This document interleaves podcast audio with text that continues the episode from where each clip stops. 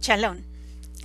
Este video tiene la intención de conocer algunas parábolas que encontramos en la Besorá, en los Evangelios, enseñadas por nuestro Santo Maestro Yeshua, dejando profundas reflexiones. ¿Qué es la parábola? La parábola es un relato que ilustra una verdad moral contada a manera de historia, con símbolos que pueden ser reales o ficticios. El propósito de este relato es dejar una enseñanza, buscando que el oyente tome una posición frente a la historia. Ten en cuenta que posiblemente tú eres uno de los personajes que se mencionan en la parábola. Las parábolas no son exclusividad de la Brit Hadashah, que se conoce como Nuevo Testamento, porque en otros libros de la Escritura como los jueces, Shmuel, Samuel, Yeshayahu, Isaías, Yehezkel, Ezequiel, encontramos relatos como estos. Uno de los más conocidos es la parábola que relató el profeta Natán a David para descubrir su pecado. Si deseas leerla, la encuentras en segunda de Samuel en el capítulo 12. Cuando a Yeshua se le preguntó por qué enseñaba mediante parábolas, él lo explicó en el Evangelio de Matillahu Mateo, en el capítulo 13. Él dijo, porque a vosotros os ha sido concedido tener acceso a los secretos ocultos del reino de los cielos, mas a ellos no todavía porque el que tiene le será dado y tendrá para satisfacer sus propias necesidades, y aún algo más. Pero al que no tiene, hasta lo que tiene se le quitará. Por eso les hablo mediante parábolas, porque viendo no ven, y oyendo no oyen ni entienden. De esta forma es que se cumple la profecía de Yesayahu, Isaías, que dice, de oído oiréis, pero no entenderéis, y viendo veréis, mas no percibiréis. Porque el corazón de este pueblo se ha engrosado, y con los oídos oyen pesadamente, y han cerrado sus ojos. No sea que vean con los ojos, y oigan con los oídos, y entiendan con el corazón, y hagan arrepentimiento, y yo los sane. Lo que estaba diciendo Yeshua es que cuando endurecemos nuestro corazón ya no escuchamos ni vemos lo que el Eterno quiere revelarnos. Pero cuando nuestra actitud es la correcta, entendemos los misterios del reino. Entonces nuestros sentidos son ejercitados, nuestros ojos ven y nuestros oídos oyen. El Eterno abre el entendimiento para que comprendamos los misterios del reino de los cielos. Hoy aprenderemos acerca de la parábola del rico insensato que se encuentra en el Evangelio de Hilel, Lucas 12, 13 al 21. Y dice así, en aquel momento, interrumpiendo uno de la multitud le dijo, Maestro, ordena a mi hermano que parta conmigo la herencia. Entonces le dijo, Hombre, ¿quién me ha puesto sobre vosotros como juez para que me dedique a repartir herencias? Y les dijo, Poned atención a lo que decís y guardaos de toda avaricia, porque aunque una persona tenga más de lo que necesita para vivir, su paz, su salud y su felicidad no depende de la cantidad de bienes materiales que posee. Luego les contó una parábola. Hubo un hombre rico que tenía un campo y sucedió que le fue concedida magníficas cosechas, buenas y abundantes. Y él razonaba dentro de sí diciendo, ¿qué haré?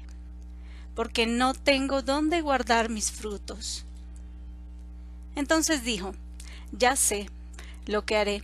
Derribaré mis graneros y los edificaré más grandes, y almacenaré allí todos mis granos de trigo y mis bienes. Entonces diré a mi alma, alma mía, muchos bienes tienes almacenados para muchos años.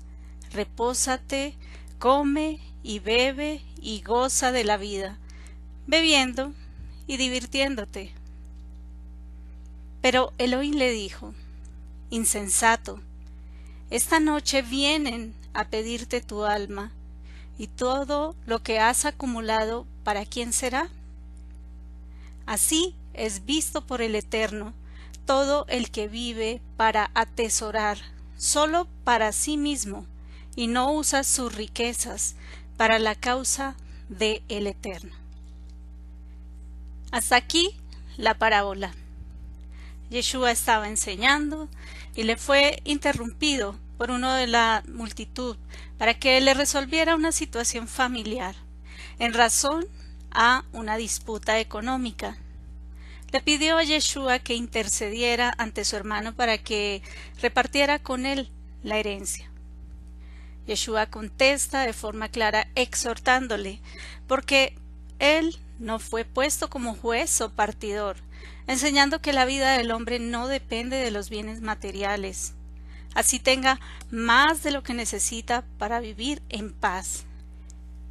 En la parábola se nos cuenta acerca de un hombre rico, pero a la vez insensato o necio, que iba a morir esa misma noche, y todo lo que estaba atesorando, sus bienes materiales, eh, y también los frutos de las cosechas, con los que anhelaba reposar, comer, beber y gozar la vida, ni siquiera sabía para quién serían.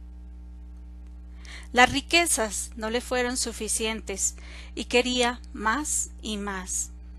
También quería ampliar sus graneros y además llenarlos.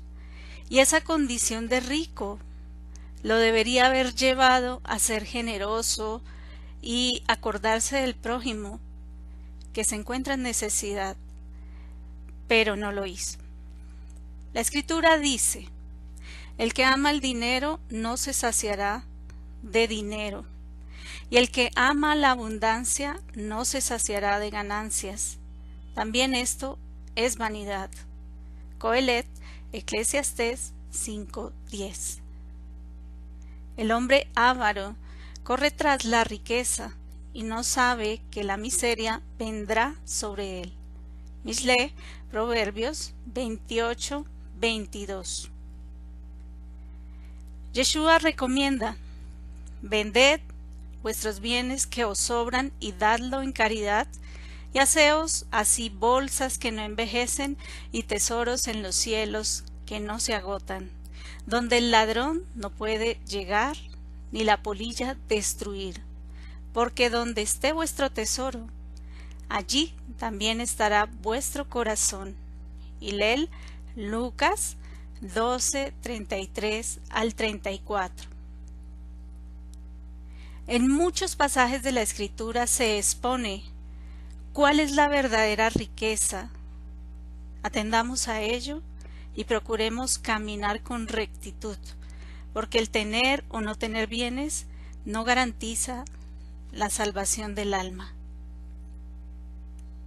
Así, cuando el Hijo del Hombre venga en su gloria, colocará las ovejas a su derecha y los cabritos a su izquierda.